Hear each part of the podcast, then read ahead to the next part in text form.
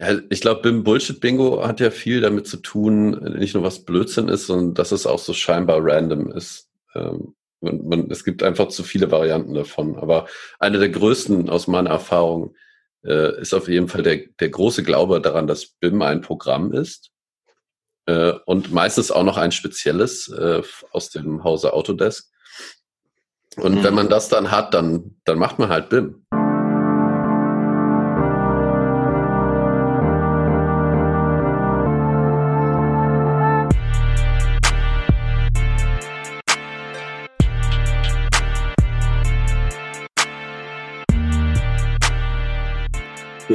Bim, bim, bim, bim, Bier. Bier.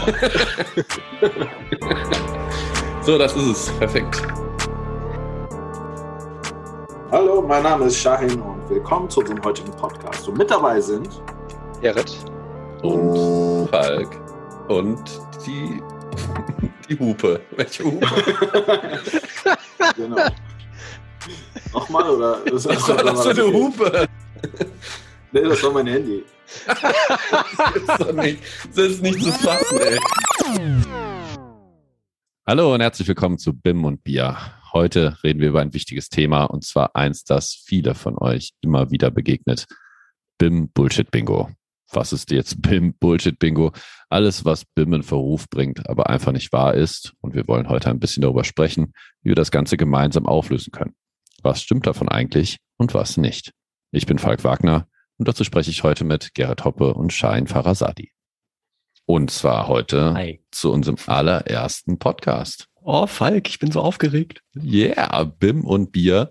Und da stellt sich direkt die Frage für den geübten Podcast-Zuhörer, warum heißen die denn BIM und Bier? Was ist denn das für ein ja, Zusammenhang? Eigentlich, eigentlich ist die Frage des geübten Podcast-Hörers, warum habe ich auf dieses Icon gedrückt äh, für diesen Podcast? Aber ja, also die Frage ist tatsächlich, wie kommen drei Dudes dazu, irgendwie über BIM in Kombination mit Bier zu reden. Ja, also an erster Stelle muss man sagen, euch erwartet Großartiges, natürlich. Äh, und wir kommen alle aus der BIM-Welt und haben immer wieder mit BIM zu tun äh, und hatten das Gefühl, wir müssen das mit der Welt teilen und wir wollen aber auch der Welt zeigen, dass BIM keine trockene Angelegenheit ist. Deswegen mussten wir was Flüssiges hinzufügen und deswegen bei uns bekommt ihr also in jeder Folge nicht nur tolle Infos zum Thema BIM, sondern auch immer wieder ein neues Bier präsentiert, was wir auch live in der Sendung verköstigen werden und gucken uns im späteren Verlauf sicherlich auch nochmal genauer an, wie die Zusammenhänge sind. Es sind beides sehr prozessuale Themen, die sich durch kleine Veränderungen beeinflussen lassen und am Ende ein tolles Produkt ergeben. Ja, und wie ich zumindest erwarte, äh, man lernt halt bei beiden nie aus. Und das ist natürlich auch eine ziemlich coole Sache.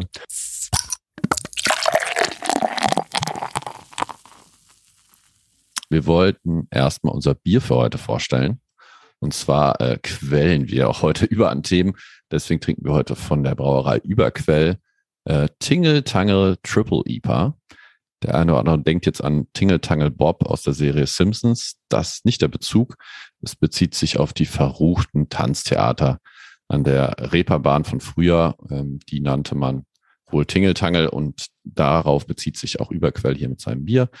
Äh, es ist auch sehr Reeperbahn-mäßig, das ganze Ding, weil es hat äh, mehr als zehn Prozent Alkohol und im Brauprozess werden drei Kilo Hopfen pro Hektoliter verarbeitet, was richtig viel ist.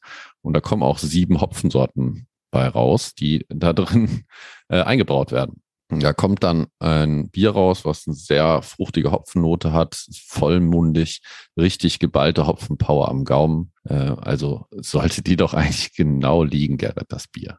Mhm. Ich äh, muss ehrlicherweise sagen, Triple Hop hingegen dieser sieben Hopfensorten schmecke ich jetzt noch nicht so hundertprozentig raus, aber es ist auf jeden Fall Hopfen. mehr anstrengen beim Trinken.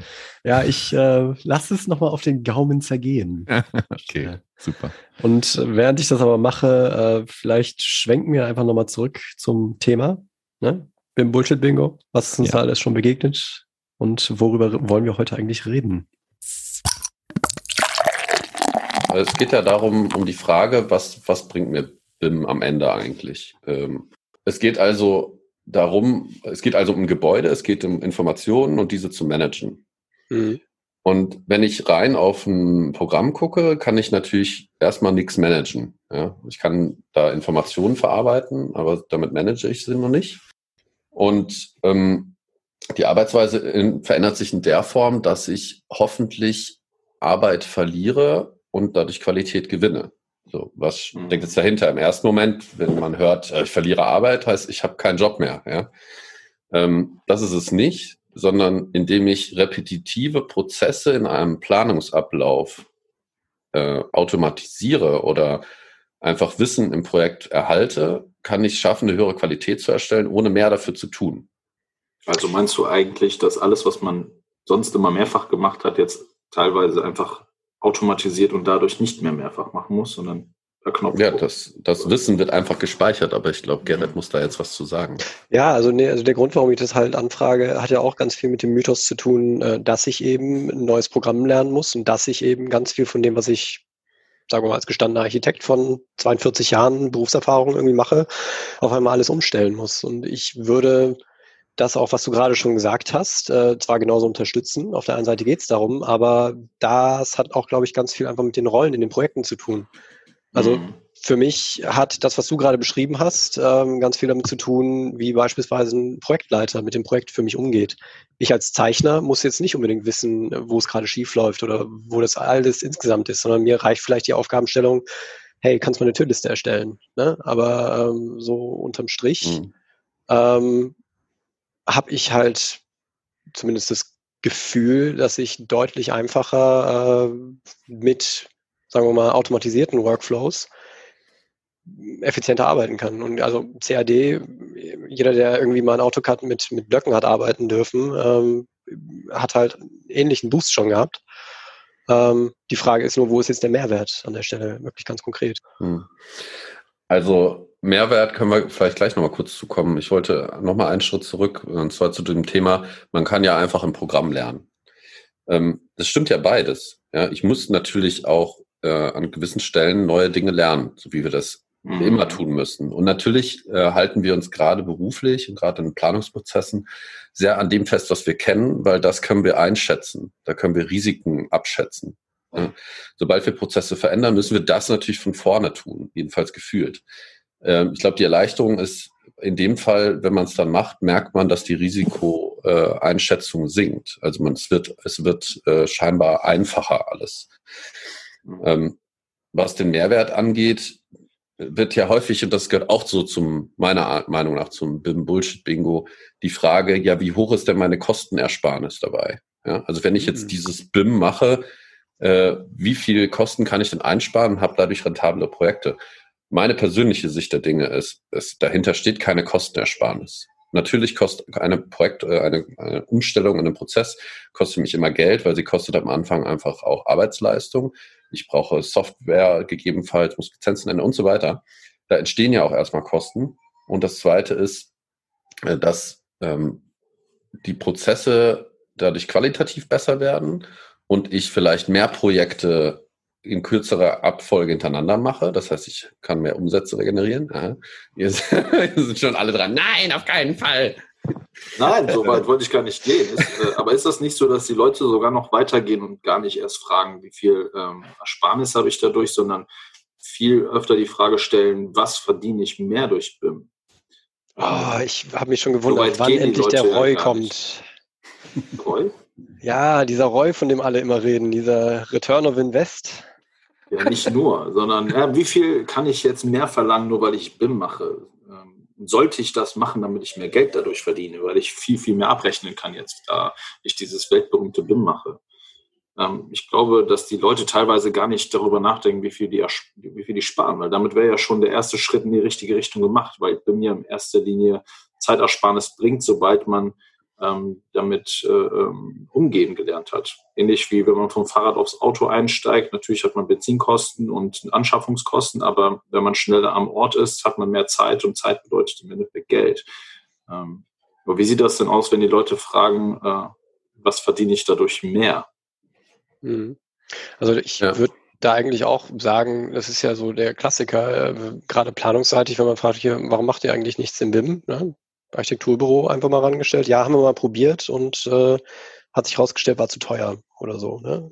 Es steht und fällt letzten Endes ja eigentlich mit den Menschen, die da irgendwie dran sitzen. Und ich glaube, da Falk das ja vorhin schon angesprochen hatte, dass es eher um so einen so so ein Management-Prozess da auch geht irgendwo. Ne? Also jetzt nicht Change Management in dem Sinn unbedingt, aber schon auch darum, eine Veränderung einzuleiten, gibt es halt zwei verschiedene Modelle, die man ja ganz klar irgendwie betrachten kann. Entweder man fängt halt ganz von vorne an, rollt den kompletten Betrieb auf links oder man hat halt äh, mehrere Verfechter, die ähm, irgendwo ihre eigenen Erfahrungen schon damit gemacht haben oder zumindest äh, für sich selbst die Vorteile drin sehen. Also ich würde sagen, relativ viele Titelträger wie Head of Design oder, äh, keine Ahnung, Haupt, Hauptentwerfer in Architekturbüros, sonst irgendwas, haben jetzt mittlerweile schon so in den letzten fünf bis zehn Jahren die Erfahrung gemacht, wenn die irgendjemanden haben, der BIM kann, dann schnappen sie sich den, der kann dann von mir aus die Skizze oder auch äh, Servettenzeichnung mal eben ein Modell umsetzen und zack, habe ich halt äh, was, was vorher deutlich komplexer war, um überhaupt zu vermitteln.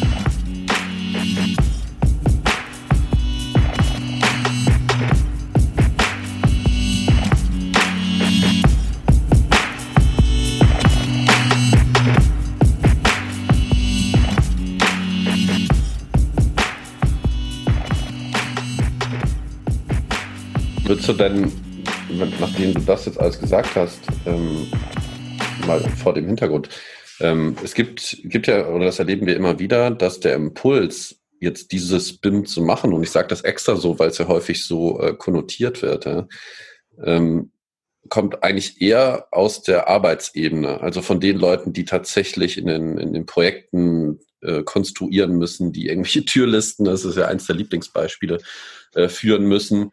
Der Druck kommt eher von da und eigentlich aus der Management-Ebene, aus der Unternehmensführungsebene, aus dem Architekturbüro, Eigner, aus der Rechnung kommt es eigentlich eher nicht, ja, weil da die gucken eigentlich von der Kostenseite drauf und sagen direkt, ja, also dann brauche ich ja äh, brauche ich ja erstmal einen Berater und dann noch Lizenzen und ich brauche auch neue Hardware, weil das läuft ja alles gar nicht bei mir und es ist ja mega aufwendig und so ist das, warum ist der Impuls so rum? Weil eigentlich sollte ja der strategische Wandel, und das ist ja ein strategisches Thema für Unternehmen, äh, ja aus der Unternehmensführung kommen und nicht von unten. Ja.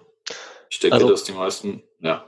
Nee, mach bitte ich glaube, dass die meisten Leute, die äh, in der Führungsriege sitzen, auch schon länger nicht mehr mit Software gearbeitet haben. Die merken eigentlich gar nicht mehr, wie das Tagesgeschäft ähm, auf der Ebene läuft. Man sitzt täglich an seinem Rechner, arbeitet mit ähm, irgendwelchen 2D-CAD-Programmen und merkt einfach, dass man sehr uneffizient ist, dass jeder Schritt unfassbar lange dauert, dass man super viel Lebenszeit verschwendet mit ähm, dem Saubermachen von 2D-Linien in irgendwelchen bunten Zeichnung auf schwarzem Hintergrund. Und das kriegen die Leute aus der Führung gar nicht mit. Ähm, die kriegen nämlich nur mit, okay, wir haben ja schon Lizenzen gekauft. Oftmals sind es auch nicht irgendwelche Monatslizenzen, sondern auch irgendwie AutoCAD 2012 oder sowas, ähm, wo schon längst alles abbezahlt ist und ähm, es ist mehr oder weniger auch kostenlos. Und die denken sich, warum soll ich mir jetzt irgendwie nochmal eine neue Lizenz anschaffen, die mich monatlich Geld kostet, ähm, sehen aber gar nicht den Mehrwert wie viel schneller die Mitarbeiter sind, sobald sie das äh, umgestellt haben. Weil einfach viele Arbeitsschritte wegfallen, wie wir auch am Anfang schon besprochen haben. Würdest du denn dann auch sagen, dass vielleicht auch so ein anderes Bullshit-Bingo-Thema, äh, wenn BIM da ist, braucht man keine Architekten mehr? Steckt das da mit dahinter vielleicht? Ähm, ja, weiß ich nicht, obwohl ich das auch schon relativ häufig gehört habe, dass mhm. ähm, viele denken, ähm, dass BIM jetzt so eine Art ähm, KI ist, äh, die irgendwann den Architekten komplett ersetzt. Ähm, tut es nicht. Also das Einzige, was letztendlich ersetzt wird, ist das Linien und, und ständiges Nacharbeiten, dass wenn sich irgendwie ein Gebäude um einen Meter verlängert, auf, dass man da Schnitte, Ansichten, Grundrisse jeweils anpassen muss, dass das einfach wegfällt. Das passiert einmal, man verschiebt Bauteile und in jeden, jede Ansicht verschiebt sich das und dadurch spart spart man nicht Architekten, sondern die Zeit der Architekten. Und das geht dann wiederum über eine Qualität. Das heißt, man hat wieder mehr Zeit, Qualität nach vorne zu bringen und ähm, ähm, den Entwurf zu verbessern und nicht wirklich ähm, Saubermann äh, für äh, Linienzeichnung zu sein. Okay, aber um das Bullshit-Bingo da vielleicht sogar noch ein Stück weit genau darauf anzuwenden, Archicad, ähm, Elementbibliothek, ich kann ja eigentlich in BIM doch gar nicht mehr so frei agieren, wie ich früher mit Linien agieren konnte, weil es ja eigentlich alles schon vordefiniert. Ich klicke mir. Nee, man geht da sogar noch weiter. Man sagt ja, man äh, kann nicht mehr kreativ sein, wenn man BIM benutzt. Das ist, das ist mein Lieblings-Bullshit-Ding, was ich immer wieder höre.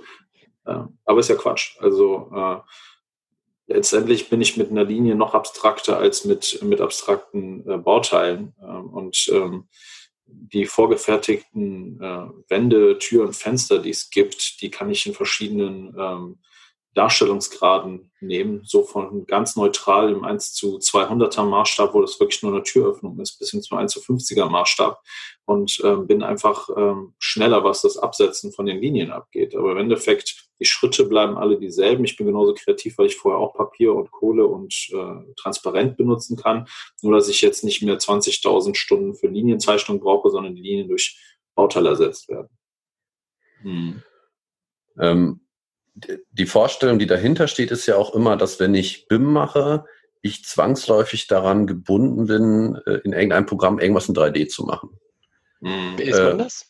Ja, das ist man, ist man ja meiner Meinung nach nicht, ja. Das, das ist ja auch ein weiterer, das ist der Kern des Bullshits sozusagen, ja. Ähm, weil du kannst BIM machen, ohne jemals irgendeine Linie, irgendein Bauteil gezeichnet zu haben, je nachdem, wo du in dem BIM-Prozess stehst. Mhm. Also mal als Beispiel, wenn wir jetzt ein, äh, ein Unternehmen nehmen, das sich mit äh, Tiefbau beschäftigt, mit Baugruben und ähnlichem, das sind alles äh, mit irgendwelchen Bodenaufbauschichten. Ähm, das sind alles Themen, die man eigentlich nicht unbedingt modellieren will. Da gibt es dann Spezialprogramme für, die auch die Berechnungen machen und so weiter. Und die Frage, die dahinter steht, ist doch eigentlich eher, wie kriege ich denn jetzt, also wie kriegt derjenige, der diese Planung macht, seinen Input am besten? Also wie kriegt er Daten, die er nicht von Hand einpflegt, von Hand neu modellieren? Also immer diese Übergabe zwischen den Gewerken, die immer zu einer Neumodellage führt bei jedem. Jeder sagt, ja, ich mache das nochmal neu, weil sonst ist das für mich nicht gut, kann mein Programm das nicht verarbeiten und so weiter. Der BIM-Prozess sagt doch eigentlich, ich will Daten haben, die austauschbar sind und die vor allen Dingen nachhaltig sind. Das heißt, einer erzeugt, einer verarbeitet es weiter und auf der Basis kann der nächste wieder weiterarbeiten. Und wenn es eine Änderung mhm. gibt, dann geht diese Kaskade einfach auch schneller. Mhm. Ja? Also wenn wir an alte, äh, ich sage schon alte, für viele ist das immer noch der aktuelle Prozess, wenn wir an TGA-Prozesse denken, ja, die sagen, okay, die Architektur macht jetzt einen Design Freeze, alles klar, wir machen jetzt unsere, unsere Arbeit für die LP3, machen die, die, Ab die Vorberechnung und so weiter. Und währenddessen muss man sich ja vorstellen, arbeitet die Architektur ja die ganze Zeit weiter. Ja, die macht nur an einer Stelle einen Cut und arbeitet weiter. Und an einem eigenen Punkt kommt das Ergebnis aus der TGA zurück und tada, natürlich haben Planung TGA und Planung Architektur unter Umständen nicht mehr viel miteinander zu tun, mhm. weil die sich lange nicht gesehen haben. Und das ist doch der, der eigentliche äh, Kern dieses Bullshits sozusagen, dass das muss ja eigentlich aufhören und da kann, setzt der BIM an. Mhm. Okay, also äh, bringt uns eigentlich perfekt zum nächsten Bullshit-Bingo-Element. Wir arbeiten alle in einem Modell und mhm. irgendjemand verschiebt meine Wand der böse TGAler, was ist da eigentlich los? Ja, klassisches Thema. Ähm, hört man tatsächlich ziemlich oft. Eigentlich höre ich das in jeder ähm, Runde, wo ich das erste Mal mit einem ähm, Nutzer oder einem Kunden spreche. Das ist tatsächlich eine der Fragen, die ähm, sowohl von ähm, Leuten, die sich ein bisschen damit befasst haben, äh, gestellt wird, als auch von Leuten, die sich gar nicht damit befasst haben. Komischerweise. Ähm, ich mache es kurz, man arbeitet nicht in einem Modell. Ähm, man arbeitet äh, in, in, seinem eigenen Modell, jedes Gewerk, also ein Architekt hat ein Architekturmodell, ein TGA ein TGA-Modell und der Statiker ein Statikmodell.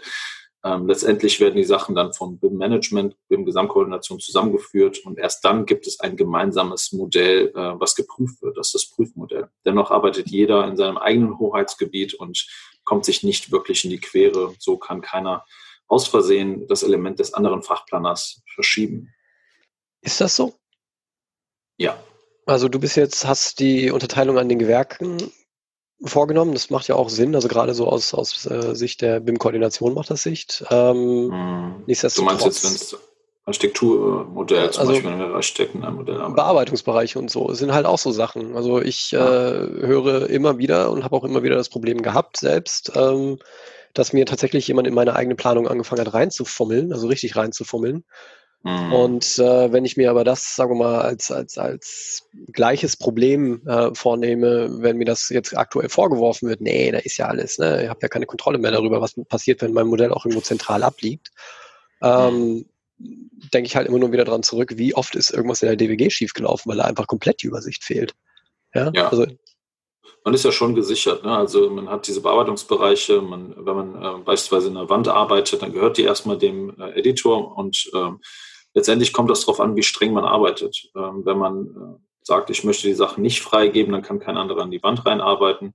Wenn man es ein bisschen äh, auf, mehr auf Vertrauensbasis macht und äh, quasi äh, ständig Sachen freigibt, dann klar können Teamkollegen ähm, auch mal das eigene Bauteil verschieben. Ähm, so ist es auch bei DWGs genauso gewesen. Ich habe in, in Büros, wo ich gearbeitet habe, teilweise komplett gelöschte Entwürfe gehabt, weil die Leute dachten, das wäre ein alter Stand. Ähm, und da gab es nicht mal Sicherungen von den Dateien, ähm, wie es bei BIM der Fall ist. Hast du dir nicht äh, deine Dateien auf den Desktop abgelegt mit äh, Final, Final, Final, Final, Final Turbo, Final jetzt aber richtig? Und das Doch, dann aber so auch, nachts aber auch, auch ich habe dann irgendwann den Überblick verloren, wie du wahrscheinlich auch. Grundriss 1, Final, Final, Final. Nein, das ist das Endgrundrissmodell. wo, wo wir bei Final, Final sind. Ähm, wir haben jetzt ja ganz viel äh, über die äh, Prozesse gesprochen, wir haben über Software gesprochen. Äh, wir haben am Anfang auch mal erwähnt, dieses Thema Hardware. Was, was steht da eigentlich dahinter? Also auch immer dieses auch ein Bullshit-Bingo-Thema aus meiner Sicht, dass man immer der Meinung ist, man müsste jetzt die große Veränderung machen. Man müsste wahnsinnige Investitionen auf sich nehmen, um überhaupt dieses BIM-Thema machen zu können. Mhm. Äh, meiner Meinung nach kommt das aus einer Richtung, nämlich dass man wieder bei diesem Software-Thema landet und sagt, ja, ich brauche jetzt eine neue BIM-Software. So, es gibt sicherlich Bereiche in BIM, wo das so ist. Also wenn ich ein Architekturbüro äh, habe und will an diesem BIM-Prozess beteiligt sein, werde ich ein äh, Revit benutzen müssen, werde ich ein Archicad benutzen müssen. Also der Markt ist relativ eng für die Tools, die wirklich Sinn machen. Äh, und für die eine Wertung. genau, eine Wertung. Äh, ist auch Werbung auf jeden Fall. Ähm, der Punkt ist, äh, wenn ich die Konstrukteure, die damit arbeiten, damit ausstatte, dann brauche ich natürlich neue Hardware, weil die Hardware, die ich jetzt habe, da laufen Programme drauf, die, die teilweise schon zehn, manchmal sogar älter sind und damit meine ich nicht die Programmversion, ja, da steht dann AutoCAD 2018, äh, ist dann aus dem Jahr 2017. Äh, das ist natürlich erstmal von der Version her ein aktuelles Programm, aber von der Entwicklung her ist es alt. Ja? Und deswegen mhm. hat es auch entsprechende Anforderungen. Äh, und das ist einfach klar, wenn man eine neue Software einsetzt, dass man dann auch neue Hardware braucht. Aber, und das ist ganz, muss man ganz klar sagen, ich brauche sie nicht durch die Bank. Also es braucht dann nicht jeder, sagen wir, ich habe ein 30-köpfiges Architekturbüro, das ist ja schon eine mittlere Größe, brauche ich nicht für alle diesen Rechner, sondern ich brauche es für eine Handvoll, die halt die auf der Konstruktionsebene arbeiten. Und ich brauche zum Beispiel für eine Projektleiter im Architekturbüro das nicht unbedingt, hängt natürlich von den Teamgrößen ab ja, damit super Punkt. Sollten wir vielleicht jetzt auch einfach mal abschließen, sonst drehen wir uns noch richtig in Rage rein. Vielen Dank an dich, Gerrit, und an unseren Vormittags Alumni Schein fürs Mittrinken und Diskutieren heute. Wir hoffen, es hat euch gefallen und ihr nehmt etwas für euch mit. Danke fürs Zuhören. Bis zum nächsten Mal. Ciao. Danke fürs Zuhören. Vielen Dank an unseren Gast und Vormittags Alumni Shahin Farazadi. BIM und Bier ist eine Produktion der Vormittags AG. Unsere Musiktracks New Front bei McKay Beats und Drop of Water in the Ocean bei Broke for Free. Habt ihr Fragen, Feedback oder einen Themenvorschlag? Dann schreibt uns eine Mail an bim und bier at vormittags.de.